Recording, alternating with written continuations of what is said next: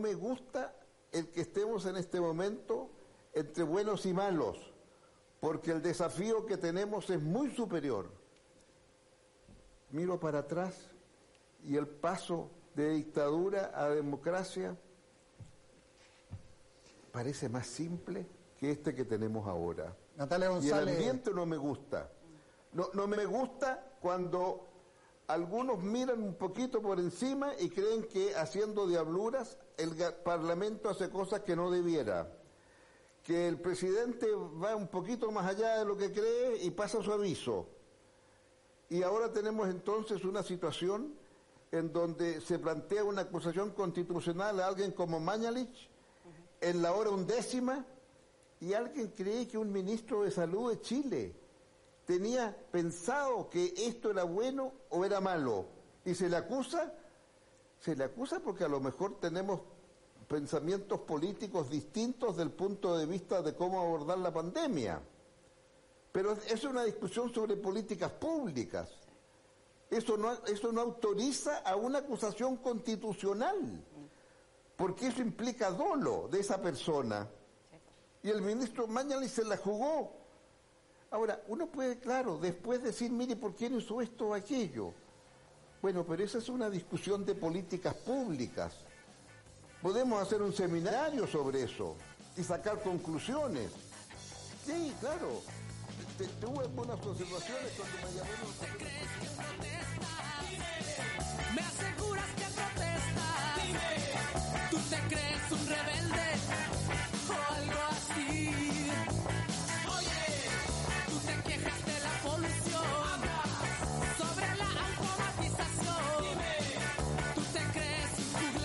Los vamos a dejar invitados al eh, primer seminario sobre cómo cagarse al pueblo.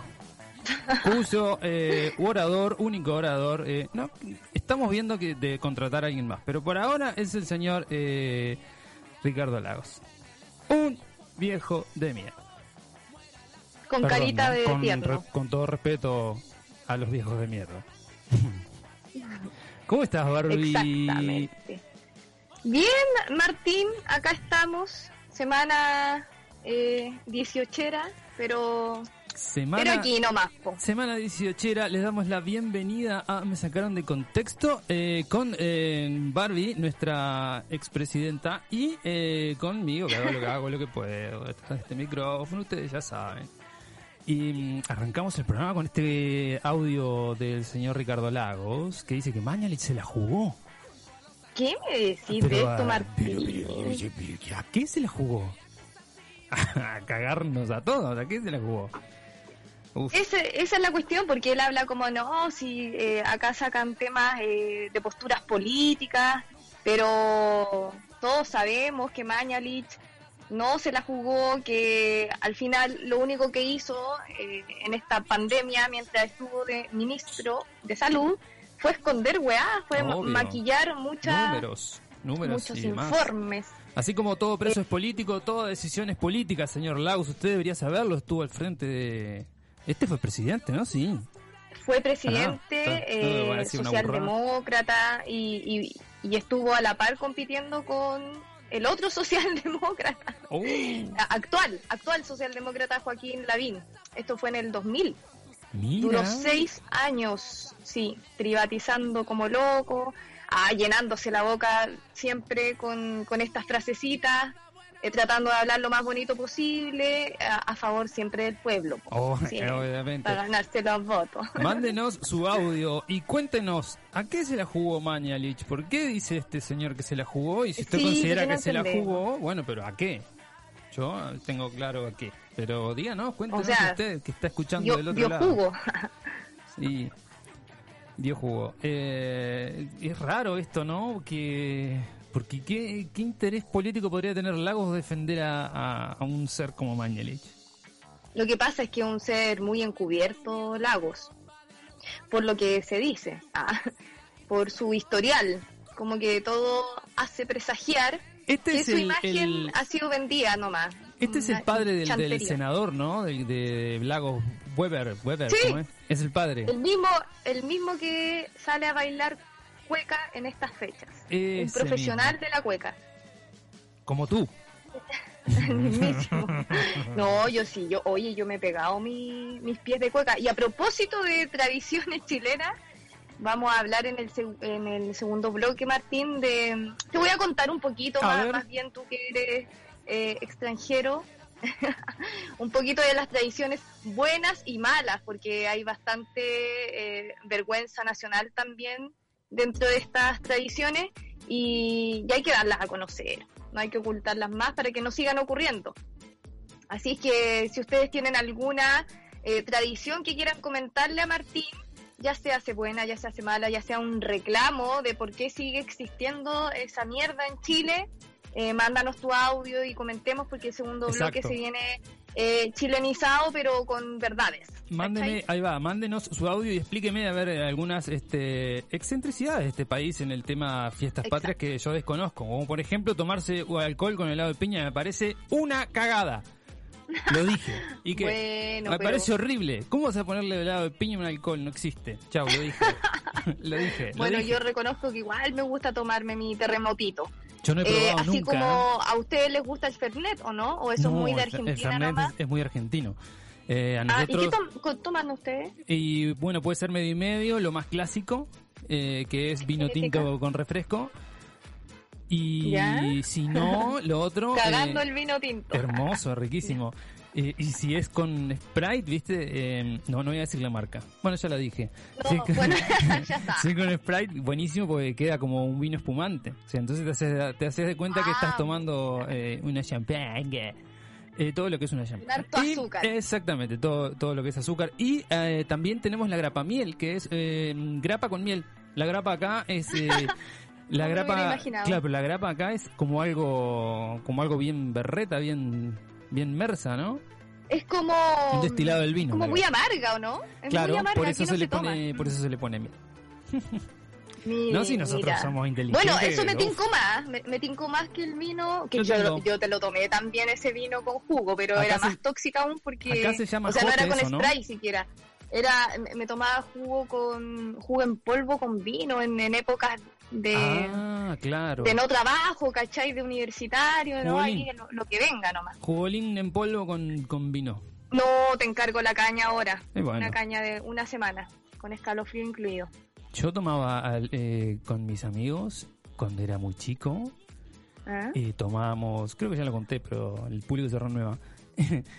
tomábamos alcohol eh, rectificado que comprábamos en las estaciones de servicio y le poníamos este mm, eh, estos colorantes saborizados, tipo sabor a menta Oh. o sabor a coso, a vainilla, o no sé, sabor a... De que no te sé, dejaba la lengua verga, color. sí.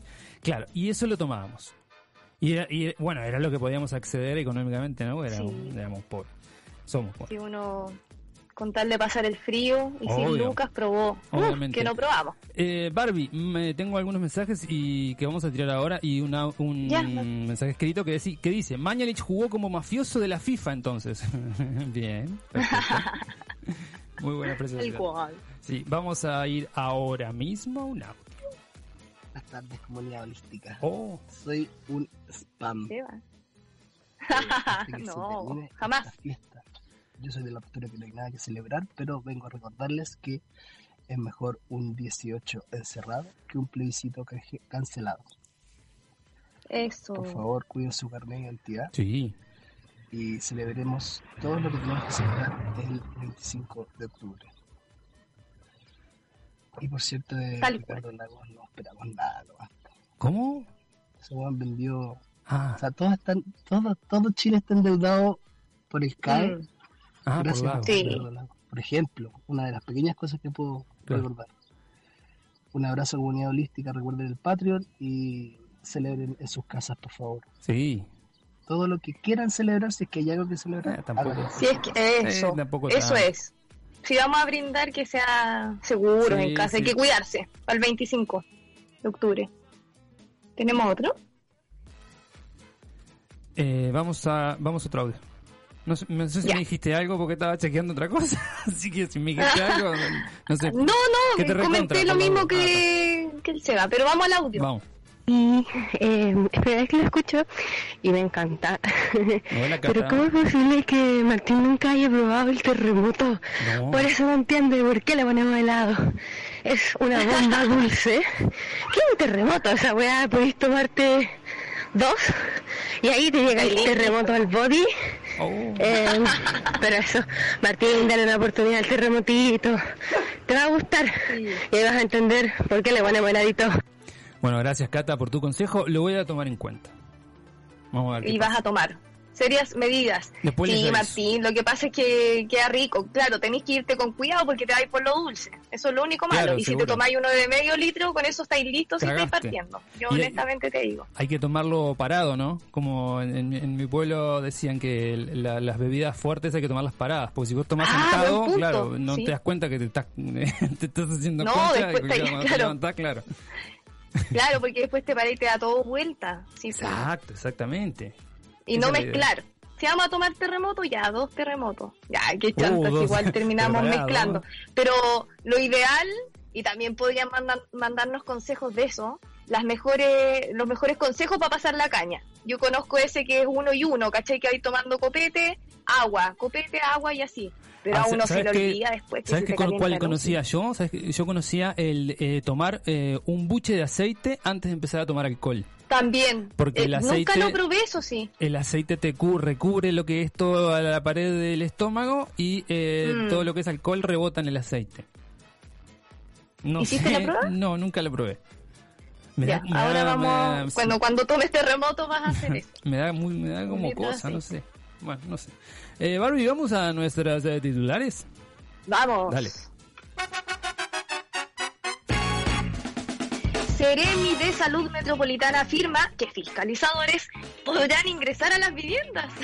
Oh. Más preocupados que nunca, más preocupados que nunca de las viviendas están. Paula Labra se refirió a los controles sanitarios que se realizarán para estas fiestas patrias para fiscalizar que la gente respete las normativas establecidas, como la cantidad de personas que puedan haber en determinados espacios y la población de dirigirse a segundas viviendas. Oye, más preocupados que nunca, si siempre eh, debieron preocuparse de la gente, ponte tú, que está sin nada, que está viviendo en condiciones deplorables, están sobre todo en cuarentena, viviendo como la mierda, digámoslo, eh, con bajas condiciones sanitarias. Sí, pero ahí no van. y- Ahí no van. y no, po, ahí da lo mismo, pero ahora se quieren hacer los superhéroes. Según Claro. informa el desconcierto, la autoridad asegura que habrán 400 inspectores. No, ya gastemos plata en inspectores y bueno, saquémoslo a toda la calle. En terreno que se encargarán de verificar que las celebraciones se lleven a cabo de acuerdo a lo ordenado. Que además, entre paréntesis, dejaron muy en claro la cantidad de gente que tenía que haber en cada casa. Eh, entregando estas facultades. Para hacerlas efectivas, estas personas estarán acompañadas de la PDI. Ah, le pusieron mejor. Y Y funcionarios de carabineros. O sea, son como 14 llenahuevos que te van a romper la bola, a golpearte la puerta y decir, perdón, ¿cuántos hay? Ajá. Fíjate acá, pedazo de hijo de puta.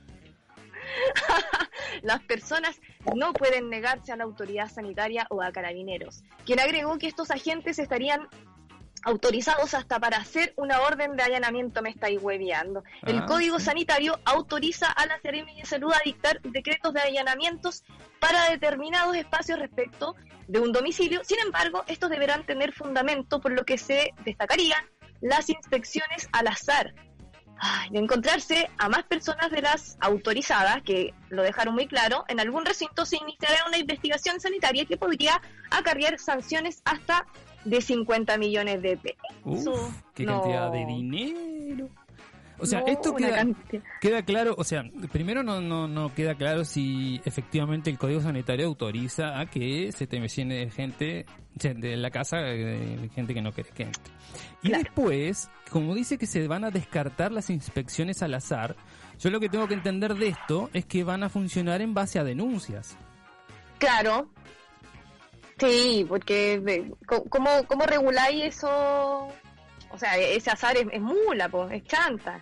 Al final, quizás pueden ir como con al- al- algún dato a Claro, aprovechar, denuncia. Sí, a- o sea- aprovechando este este supuesto, esta supu- supuesta fiscalización de orden eh, para hacer otra otra de las suyas. Sí, podríamos hacer una campaña. Si a usted le cae mal su vecine, eh, llame a eh, Paula Labra, que va a ir con un montón de gente a inspeccionar su casa, a ver si son más de 5, son 8, son 4 al cuadrado, son 114 menos Son 22 cinco, son ocho, son y toda esa 20. gente.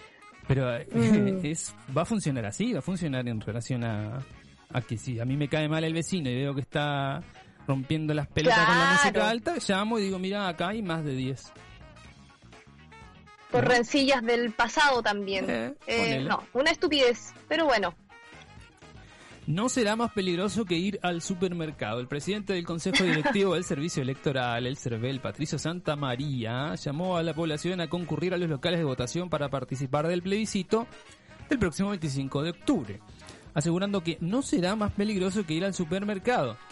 Lo que está en juego es demasiado importante como para que los ciudadanos se resten, agregó, enfatizando la importancia de votar en esta instancia. Estas declaraciones surgieron en el contexto de una demostración realizada por Santa María en un colegio de Ñuñoa, eh, ahí cerca de tu casa, donde mostró Sí. a la ciudadanía cómo se llevará a cabo el proceso de votación, además de explicar paso a paso el protocolo sanitario que se aplicará en todas las sedes habilitadas para sufragar. Sabemos que hay temor, lo sabemos. Aclaró, esto como, como una canción, sabemos que hay temor, lo sabemos. Aclaró el servicio, el director del CERVEL. Antes de poner la cuota de tranquilidad, afirmando que ir a votar este 25 no va a ser más peligroso que ir al supermercado a pagar una cuenta o a realizar algún trámite como lo estamos haciendo.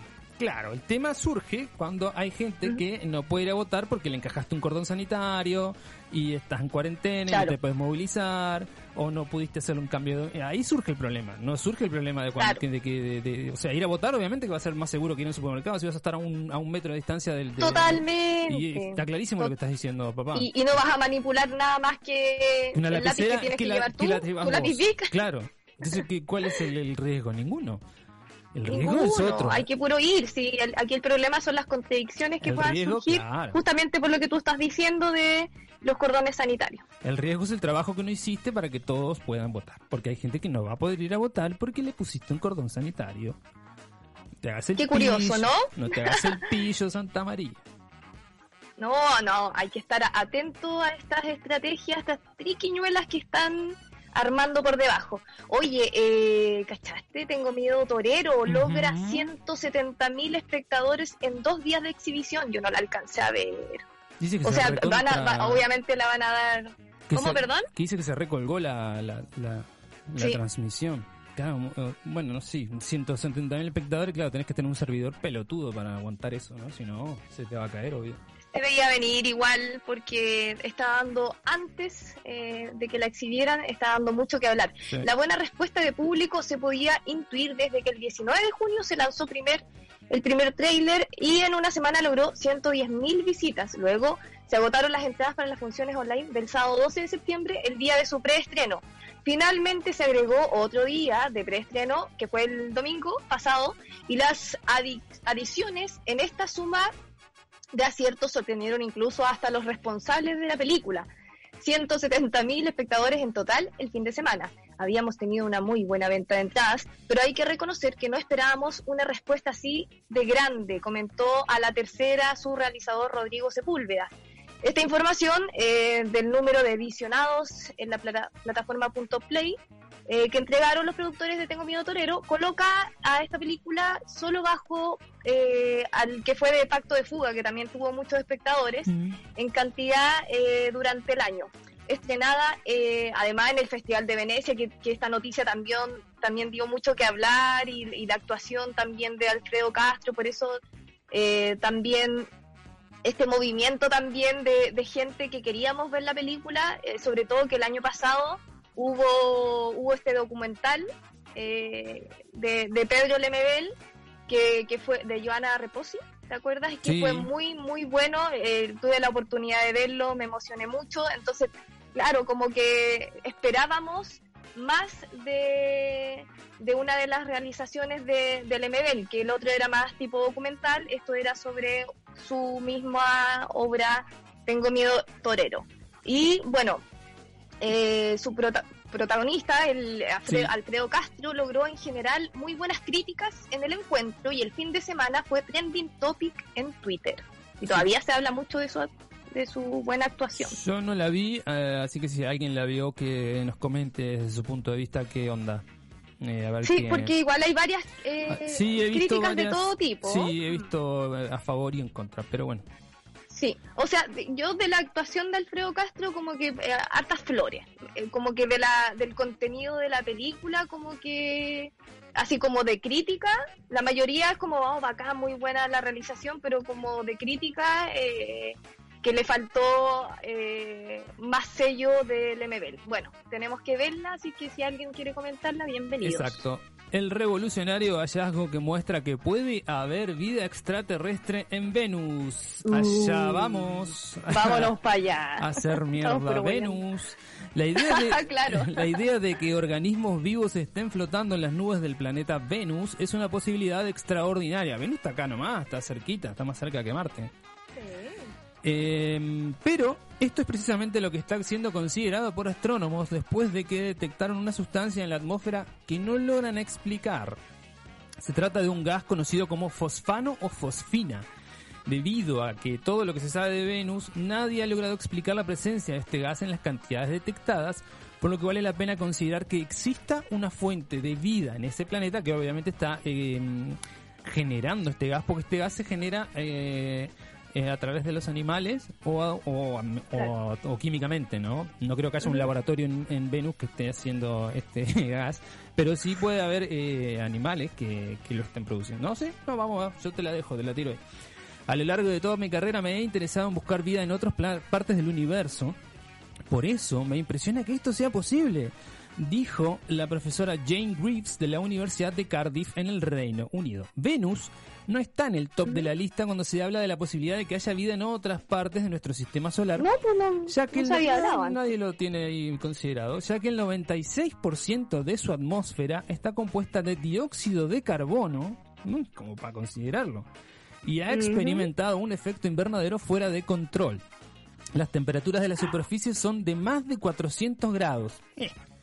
Y las ondas espaciales que han aterrizado en el planeta han sobrevivido solo unos minutos antes de averiarse.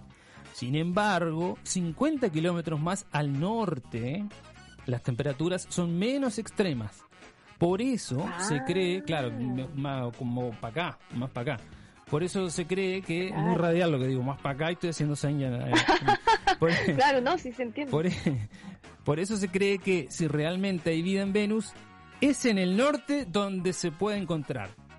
Ah, Así que lo que dijo Rafael. Acarrá de, del venir al sur, cago. No, acá hay que ir Ah, al norte. Acá hay que ir al norte. es para el norte la cosa. Acá Ahí está toda, el- todo el- toda la cosa para habitar. Sí. Qué bueno saberlo. Compren, vayan comprando su- sus terrenos en verde, en blanco, no sé, en qué estarán. Pasajes, vento pasajes. Oye, eh, Vámonos con sería, la- sería la- bueno la igual poder, no, poder emigrar a, a otro lado, Sí, a donde sea. porque ya, Yo ya dije ya no hay mucha vuelta atrás, No, parece. yo ya dije, acá. abduzcannos. El que esté en la vuelta, que nos abduzca. Ya. Sí, ya. an- antiguamente era como que miedo, ¿no? Ahora, no, no, ahora lo favor. necesito. Yo ya tengo la valija pronta. A ver, yo estoy listo. No voy a dar En ningún cualquier problema. momento, veo. No, no voy a dar ningún problema. ¿Qué podría ser peor que acá? Oye, tengo una freaky news, eh, Martín, que, que la verdad tú me la soplaste y está muy buena. Yo me anduve portándome ya mal con la pauta. Debo reconocerlo. Tú, tú un poquito dejada. Una Pero- vez más. Una vez más. Una vez más. Martín, no empecemos. Esto, esto yo creo que es el, el pago que yo merecía después de tantos meses. Ah, de quemarme las pestañas trabajando. Claro, de quemarte No, las no, pestañas y de teñirte el pelo de rubio De fosforescente. quemarme todo. Sí. Claro, me quemé todo el pelo, literal. A full. como un viaje a Venus hacia el sur. Oye, em, esto ocurrió en Francia.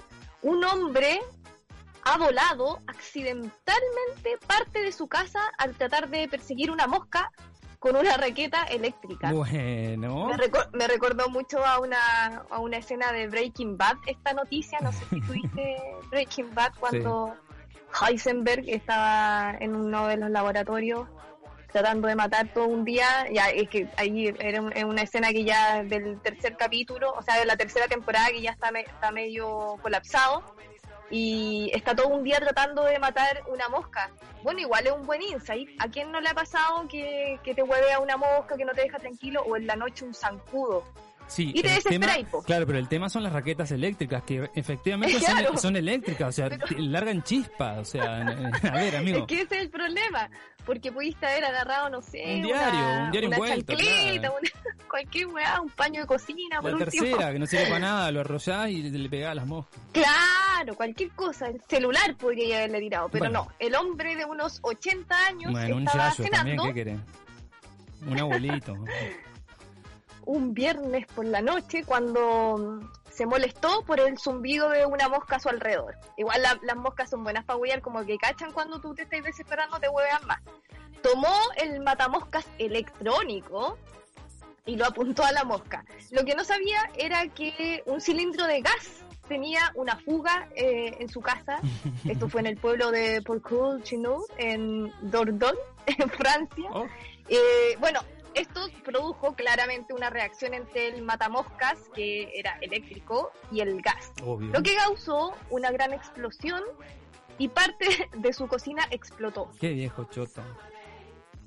Eh, no sabemos qué pasó con la mosca, pero em, la explosión también dañó una sección de su techo y la casa está actualmente inhabitable y con peligro de derrumbe. De alguna manera, el hombre logró escapar de la catástrofe con solo una quemadura en su mano. Actualmente su familia está reparándole, qué vergüenza, igual como estas declaraciones, pero Sí, sí, cuénteme qué pasó.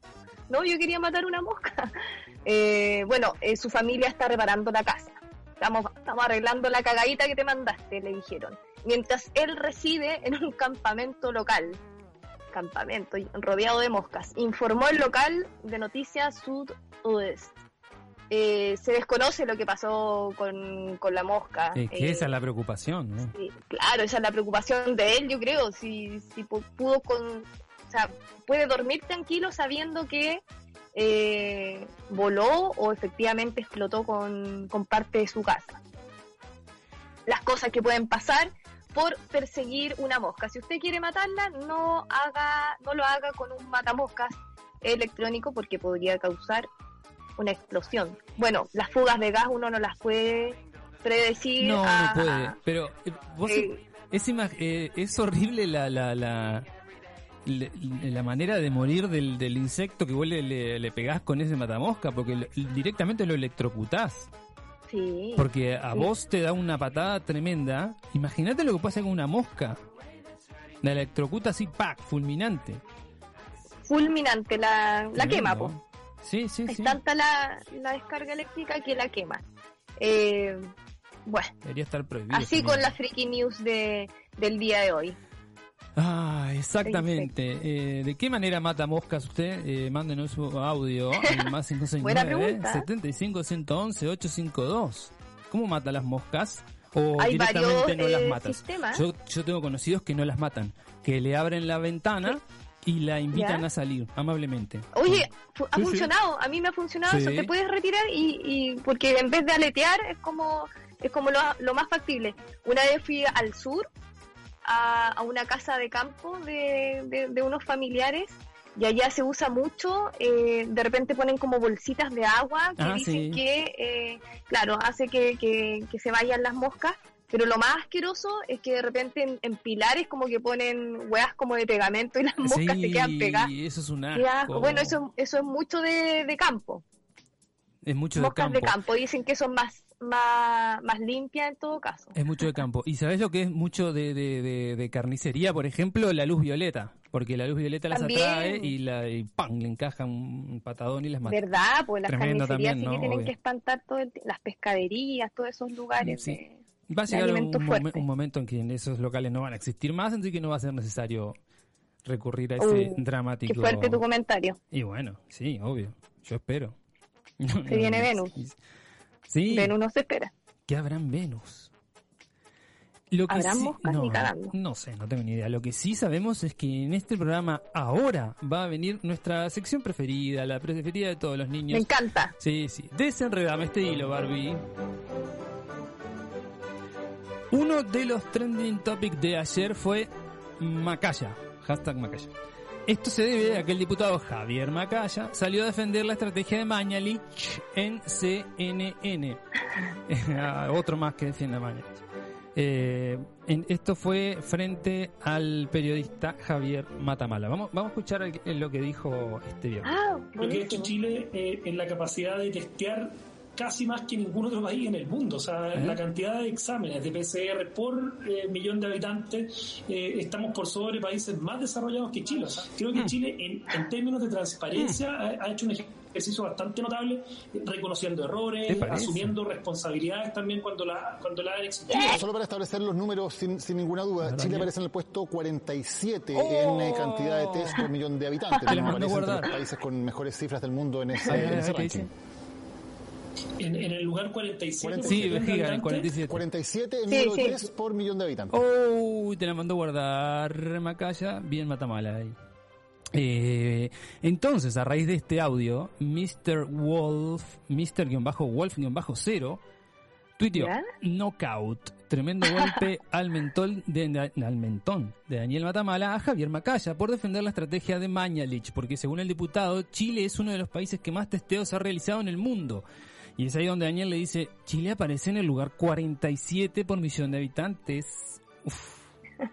Entonces, arroba Macagore le responde, Macaya, estamos entre los primeros países con mayor testeo por millón de habitantes. Matamala, solo por transparencia, nos encontramos en el lugar 47 del mundo, no en los primeros. Macaya,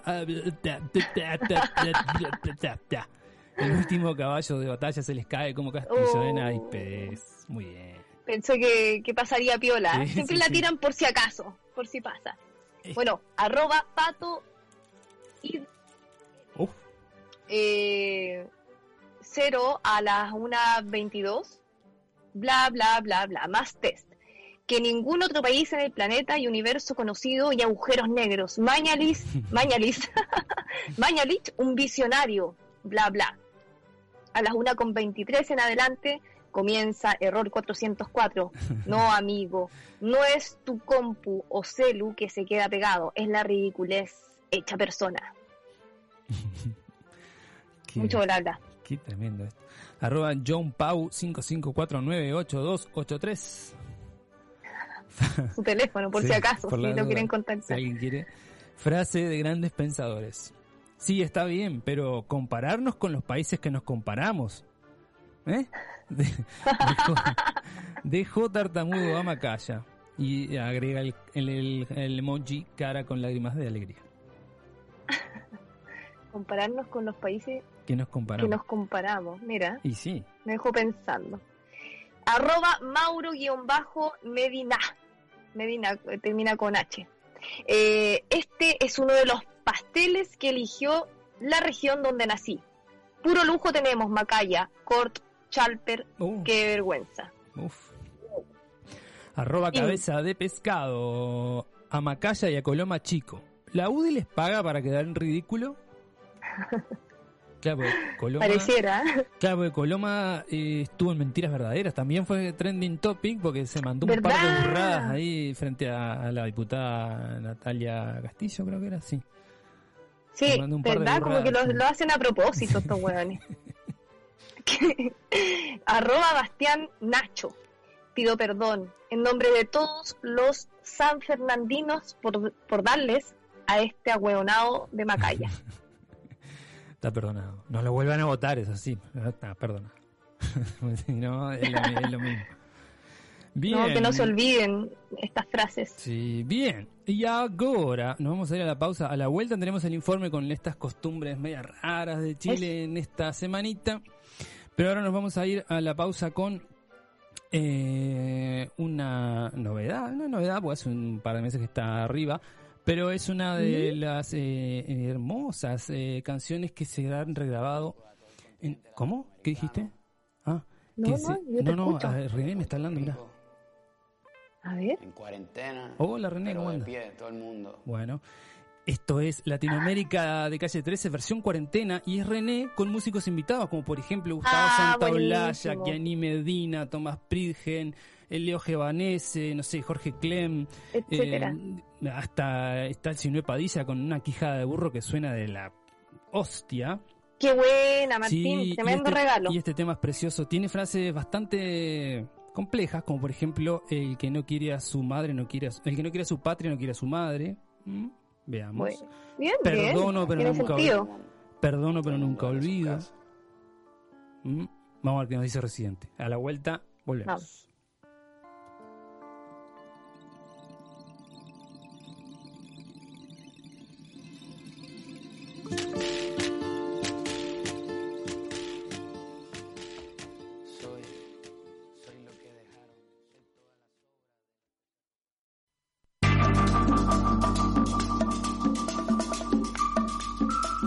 Segundo bloque, me sacaron de contexto. ¿Qué nos tenés preparados para toda la comunidad Barbie? Quiero partir este informe de mierda con un aro, aro, aro. ¿Qué te parece, Martín? Bueno, eh, es que a propósito de... eh, ah, bueno, a Oh. propósito de, de todo esto que hemos estado hablando, eh, en Chile hay deporte nacional. ¿Sabías tú, Martín? Más conocido como rodeo. Uf. Pero todos sabemos que es maltrato animal. Así es que paren con el hueveo. Porque con estas tradiciones no hacen más que dejarnos mal. Mira, eso último no rimó mucho, pero no, no. da pie para lo que yo te tengo que contar hoy día y que tiene que ver justamente con esta, la primera tradición que te voy a contar, que es la más nefasta de todas y que todavía la siguen practicando y creo que tú ya la debes haber escuchado. Mira, eso rimó y no estaba preparado. Eh, el rodeo. El rodeo, ¿tú lo habías escuchado, Martín? Sí, sí, sí. O, o has visto eh, imágenes Sí. tremendas? Es ¿Qué, muy qué fue yankee, ese ¿no? ruido? ¿Eh? Es muy yankee, muy yankee. justamente porque eh, su origen como que parte, es una tradición muy, muy, muy de Estados Unidos con, con influencia igual de, de historia de vaqueros españoles y, charros mexicanos, eh, y, que consiste en montar a pelo eh, potros salvajes, eh, que ellos mismos lo- los ponen así por, por el daño tremendo psicológico que, le, que les hacen, los tienen encerrados previamente, no sé cómo será la previa como del de, de este ensayo que hacen, ¿cachai? De entrenamiento eh, de vaqueros, pero lo cierto es que mientras más, más salvajes salgan de los corrales con estos pobres potros, eh, mejor van a ir eh, agarrando estos puntos. Sí. Bueno, esta actividad consiste es que eh, salen una pareja de jinetes denominada collera y deben arrear y atajar un novillo en tres oportunidades consecutivas sobre dos quinchas acolchadas. Que no necesitamos tampoco saber eh, estos detalles porque lo cierto es que es que el maltrato animal se ve por todos lados, ¿cachai? Eh, mucha gente trata y, hay agrupaciones también en defensoría animal que dicen que por favor si es que tienen la, la oportunidad, la mala suerte de encontrarse con, no sé, con un rodeo justo en una, en una fiesta dieciochera, traten de, de sacar eh, fotos a, a, a donde tienen asignados a los animales, a- ojalá si tienen la oportunidad de ver eh, cómo los tienen antes, cómo los trasladan también de un lado para otro. Pero fíjate que no es necesario tampoco saber eh, cómo, cómo están previos a este espectáculo, a este mal espectáculo, porque se ve ahí mismo Sí. cómo eh, hacen para acorralar a estos novillos, eh, cómo hacen que, que peleen entre ellos y, y cómo van ganando puntos, se hacen apuestas y es súper tradicional. Acá en Chile es denominado desde el año 62 como deporte nacional Uf. hasta la actualidad. y, Mucho. y han, ah, claro, han surgido hartas hartas organizaciones ponte tú, de, de, de en contra del mal- maltrato animal, de Sí, grupos veganos, en- en- pues es que en ONG Uruguay- Animal Libre. En Uruguay también hay, hay una- algo similar al, al- al no se llama rodeo, pero sí es, es lo mismo, o sea, es, es domar potros Ajá. salvajes. Y mm, es una, no es un deporte nacional para nada, sino que es una de las últimas costumbres, por llamarlo de alguna manera, de los gauchos. Eh, Claro. eh, entonces se celebra en la semana de, de turismo en Uruguay, que es la Semana Santa acá. Eh, y últimamente, yo te diría que no sé, hace 10 años, ponele, todas las eh, organizaciones este, eh, animalistas eh, tratan de boicotear y de sabotear este, este espectáculo y lo han logrado, por suerte lo han logrado, pero es un espectáculo en el que cada año mueren, no sé, dos, dos o tres caballos, fácil. Claro. Sin, sin, sin temor a equivocarme. Y entonces, claro, Sí. eh, vos decís, loco, está bien. Es o muy sea, factible. Es una tradición, pero es una tradición que ya está, ya fue, o sea, olvídate. No, no, es, es- es lo mismo. Claro, son tradiciones que, no sé, por ejemplo en España, las tradiciones, el encierro de San Fermín o, la, o las, Claro. la- la- las corridas de toros, son tradiciones, sí, pero son tradiciones que ya está, olvídate. También en la Edad Media se- eh, la tradición era mearse encima porque no había baños, y sin embargo ahora no nos, Claro. no estamos va- meando por la calle. Vamos soltando, Claro. vamos soltando tradiciones de mierda también, pues sí, está, está bien eh, arraigarnos con, con lo bueno, lo positivo, pero hay tradiciones que definitivamente ya eh, siglo XXI no deberían estar por nada del mundo. En contra, eh, muchas de las organizaciones eh, alegan esta, esto que implica tortura. Es quizás uno de los motivos más evidentes de, de- esta negación a este deporte, entre comillas. Para su realización, eh, los novillos eh, tienen que par- participan, deben soportar fuertes golpes que derivan en hematomas, fracturas, derrames internos e incluso la muerte, como tú bien decías. Ponte tú acá en Chile, como que el, el periodo de rodeo, que se da obviamente mucho más en zonas rura- rurales, pero también acá en Santiago, no sé, pues hay parques que, que todavía tienen como estas medias lunas donde lo hacen. Eh, bueno, dicen también que el daño es innegable, las federaciones siempre em, tienen reglamentos y que han ido, eh, se han ido estandarizando la- las formas, pero lo concreto y lo que uno ve es que el animal sufre eh, como, como in situ, ¿cachai? Eh, aparte de lo que debe sufrir antes y, después, pero en el mismo momento es demasiado el descaro de cómo eh, se hacen incluso fracturas de costillas eh, y, la gente como que, mucha gente que, que está como en este círculo del rodeo, como que lo, lo disfruta, ¿cachai? Es súper cruel. Animalistas y activistas de diversas organizaciones aseguran además que los animales eh, son, como te decía eh, hace un momento, son maltratados eh, eh, en el encierro cuando los tienen en el establo y que la persecución en las medias lunas implica un importante estrés psicológico para ellos. Y te voy a leer también eh, lo que está a favor del rodeo, que también es, es importante mencionarlo, por mucho que uno esté en contra de esto, para saber la estupidez también que pasa por la mente de estas aprobaciones. La ley sobre el maltrato animal no se aplica en el rodeo. Mira, qué estupidez. La Claro, no legislación animales, chilena la- la- sostiene... No son animales. Eh, claro, no, no Uf. son animales, en realidad es como son juguetes. La legislación chilena sostiene sanciones para las prácticas que eh, impliquen maltrato animal, estableciendo penas que van desde los 62, 61 días de, a 3 años de presidio menor. Sin embargo, en Chile el rodeo está exento de esta ley. Aunque puedas grabar o fotografiar una situación de maltrato, no se puede hacer una denuncia. Ellos tienen un juego legal que los favorece. Igual hay mucha gente que hay guasos con lucas acá en Chile, yo creo que también ahí tienen que tienen un poquito de poder por sobre la ley que, que hacen que se, se- sea injusta esta cuestión. Pues el rigor deportivo en rodeo es cuestionable y sus 400 años de tradición no hacen más que justificar su rápida abolición.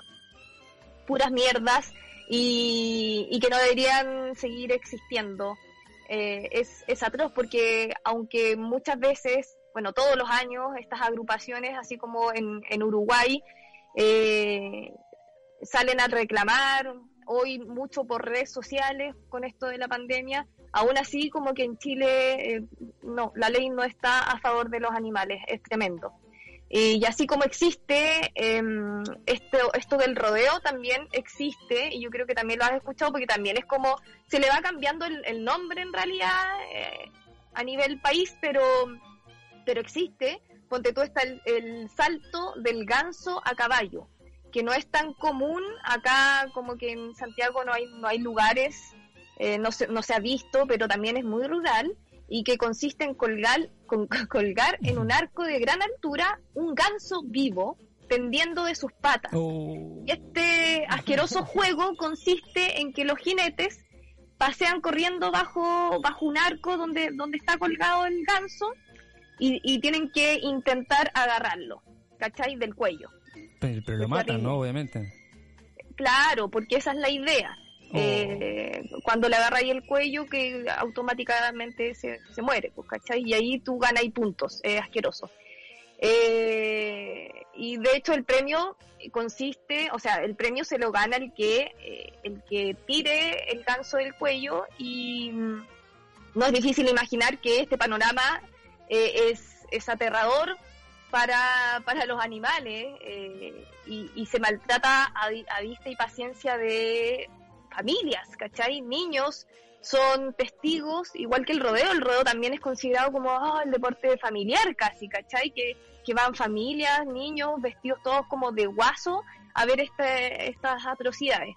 Em, bueno, es, el origen también tiene que ver con, con otro país, ¿cachai? No, si aquí copiamos puras weas.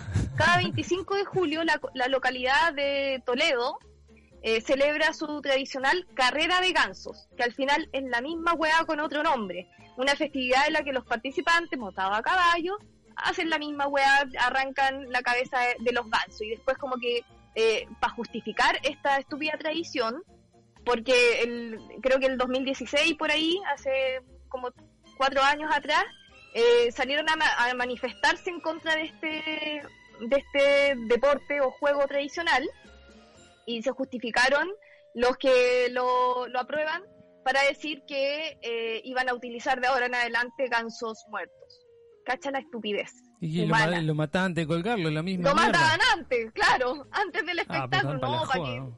para que no sea de gran impacto, los vamos a matar antes, entonces solo eh, van a tirarlo eh, del cuello, pero van a estar muertos. Terrible. Eh, siempre se están justificando estas cosas atroces. También te tengo, Martín, para A que ver. esto no sea tan negativo Sí, sí, sí, y para que favor. nos vayamos bien. Existen también muchas tradiciones en Chile que, que solo se celebran en realidad para esta, para estas fiestas patrias, como el, como el trompo o juegos como la rayuela, Ajá, que- sí. que, que es una caja básicamente que muy sencilla, que, que es una caja de madera que en el centro tiene barro, eh, ¿cachai? Y, y, y ponen de distancia, ponte tú, 5 metros, donde se ponen los participantes con tejas, que son eh, discos de metal Ajá. y em, en, el, en, en esta rayuela que, que está eh, en esta caja de barro se pone como un hilito, ¿cachai? Atravesado horizontalmente. Las personas que se ponen a la fila a tirar las tejas eh, tienen que hacer coincidir, hacer caer esa teja justo en esa línea horizontal. Y también es por punto, y eso es muy familiar, muy entretenido, muy pintoresco y folclórico. Pero también hay un juego que se le llama eh, Rayuela Corta. No sé si habías escuchado tú el Rayuela Corta, Martín, muy Mm, chileno. No. pero tiene alusión también al movimiento que se hace con la rayuela tradicional, que tú al tirar el tejo como que eh, alzáis la mano, ¿cachai? Y alzáis la mano fuerte por la rayuela tradicional. La rayuela corta, así es como, como con la manito, ¿cachai? Más corto. Y eso consiste en el que bebe más. Oh. ¿Cachai? Por, ej- por ejemplo, eh, Juan es el campeón de rayuela corta, quiere decir que a Juan le gusta mucho beber, básicamente. Mira. Beber terremoto o, o- o beber eh, lo que tú bebías con miel, ¿cómo se llama? Grapa miel, querida, grapa miel. Grapa miel, grapa miel, exactamente. Hay otro juego, Martín, y con, con esto quiero finalizar mis juegos tradicionales, eh, que es una mierda también, pero eh, no hay maltrato animal, afortunadamente. Yo nunca lo he practicado, Martín, porque eh, es un palo muy, muy, muy grande. Se llama el palo encebado. Ah, el palo enjabonado. Enjabonado, conocido en otros Claro. países, y al final estas tradiciones uno dice, ah, juego típico chileno, está en, mierda. todas, está en todas partes, solo que con otro nombre. Y claro, consiste como en un palo vertical, ¿cachai? Que lo enjabonan, lo engrasan, eh, lo enceban como fuera. eh, la weá es que te cuesta subir, entonces es un gran desafío el que llega a la punta y, y, no sé, sacar ahí un pañuelo, una bandera chilena muy patriota muy patriota todo, y se celebra. Antiguamente, obviamente, estas tradiciones eran, eran más frecuentes, incluso en colegios, en- sobre todo en zonas más, más rupestres, eh, jugaban mucho a estas cosas. Ahora, eh, claro, a lo lejos se pueden ver estas tradiciones. No sé quién se atreva a subir un palo encebado después de un terremoto, ponte tú. Eh, peligroso, peligroso, porque por lo general es un palo que, que mide 5 metros de altura. Uh, te, Que- caes, te caes, te haces concha. De mierda. Así es mierda, sí, es súper peligroso. Y bueno, en el sur de Chile la gente es buena para tomar. Yo he estado en el sur y si acá en Santiago tomamos harto, allá le ponen, le ponen bueno. Así que ojo con, con los juegos tradicionales. eh, pero bueno, para finalizar mi informe, Martín, debo decirte que, eh, que si alguien ha de seguir una tradición, ¿por qué no fomentar mejor estas actividades que acabamos de decir, como, como el palo encebado, la rayuela, el tejo, las carreras de, de- de saco, que son también típicas de, de Chile y de otros países, Sí, seguramente. La carrera embolsada, la- sí. Sí, bueno, esa, las bolitas, ¿jugaste Las todas las bolitas cuando sí, eras tenía como tres bollones de bolitas. Canicas, Sí, tenía tres bollones de bolitas. en serio. Sí, Mira, sí, sí, y ahí también iba ahí, iba ahí tirando las bolitas. Iba iba ahí las también- bolitas. Me acuerdo la- que había una caja, mi papá me contó, yo no, yo no soy de esa época, Mm, no, pero había una caja, ¿no?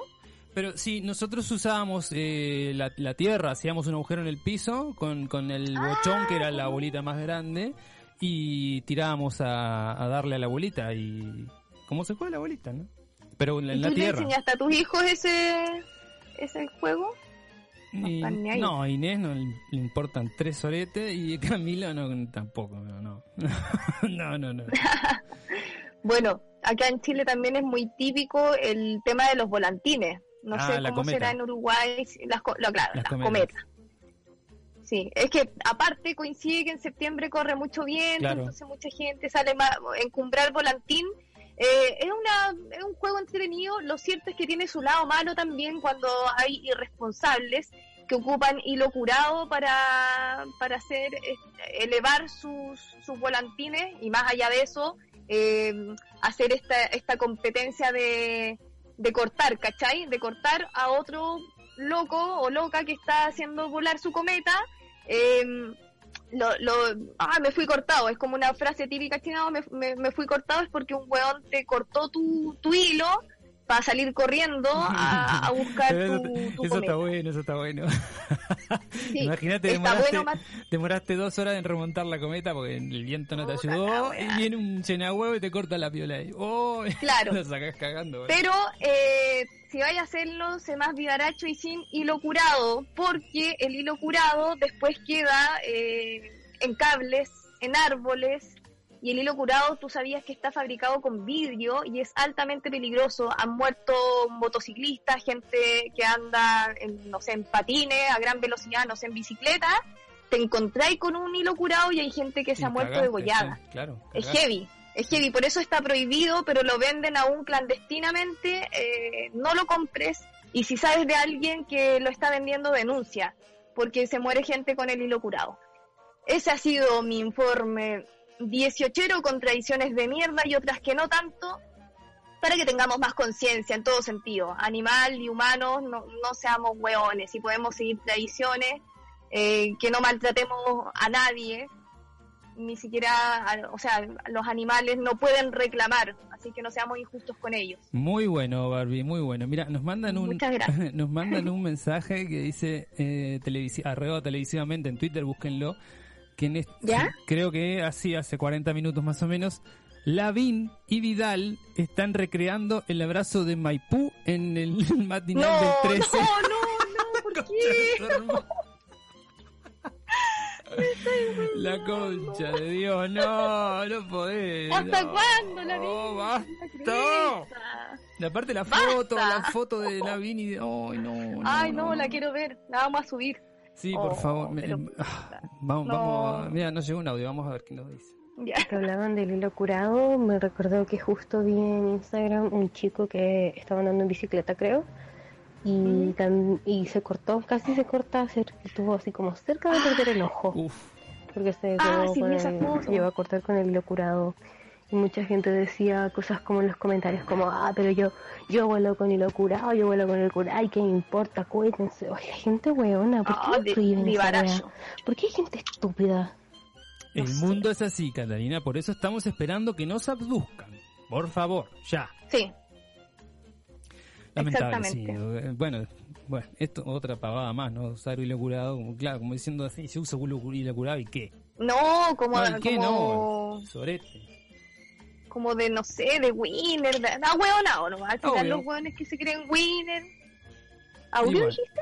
No, no, Ah. no, no. Eh, lo que dije fue que se terminó este programa, Barbie, ya está. Ya está, Sí, ya tengo está, hambre, 13 me voy a comer, yo ya estoy, ya trabajé, listo. Eh, nos vamos a ir, pero Nos vamos a ir a cuidar. nos vamos a ir a cuidar. Sí. el apruebo. ¡Uh! aprobar. Apruebo 25 Convención octubre. Constitucional, hashtag no a la mixta. Y nos vamos a ir con la única efeméride que rescaté em, de esta semana, que es una efeméride que me toca muy, muy, muy hondo, muy en particular, porque eh, es sobre un eh, tremendo poeta uruguayo y latinoamericano que recomiendo que lean su obra porque la verdad que, uff, sí será buena. Eh, el pasado lunes 14 de septiembre, de, em, hace 100 años, se, em, nacía en Paso de los Toros, en Uruguay, una de las figuras de la literatura latinoamericana más reconocidas. Eh, y estoy hablando obviamente de Mario Benedetti. Em, Benedetti, autor de libros como La Tregua, como Poemas de Oficina, como Montevideanos o, o Primavera, con una esquina rota, son eh, esas son algunas de las obras que eh, ya traspasaron las fronteras de Uruguay y se dieron a conocer en toda Latinoamérica y el mundo y convirtieron a Benedetti en un referente muy conocido eh, por sus poemas, sus cuentos, sus novelas, sus ensayos, sus eh, críticas literarias y también por sus eh, trabajos periodísticos. Benedetti murió el 17 de mayo del 2009 en Montevideo y miles de personas lo homenajeamos, me incluyo, en las calles de mi querida y hermosa Montevideo. Eh, eh, lo, homena- lo homenajeamos eh, tras el fallecimiento. Eh, lo sepultaron junto a su esposa, con quien estuvo casado más de 60 años, y además de flores, también a los pies de su ataúd, los uruguayos también les dejamos bolígrafos. Mi táctica es mirarte, aprender como sos, quererte como sos. Mi táctica es hablarte y escucharte, construir con palabras un puente indestructible. Mi táctica es quedarme en tu recuerdo, no sé cómo ni sé con qué pretexto, pero quedarme en vos. Mi táctica es ser franco y saber que sos franca y que no nos vendamos simulacros para que entre los dos no haya telón ni abismos. Mi estrategia es en cambio más profunda y más simple. Mi estrategia es que un día cualquiera, no sé cómo ni sé con qué pretexto, por fin me necesite. De nada sirve el porqué.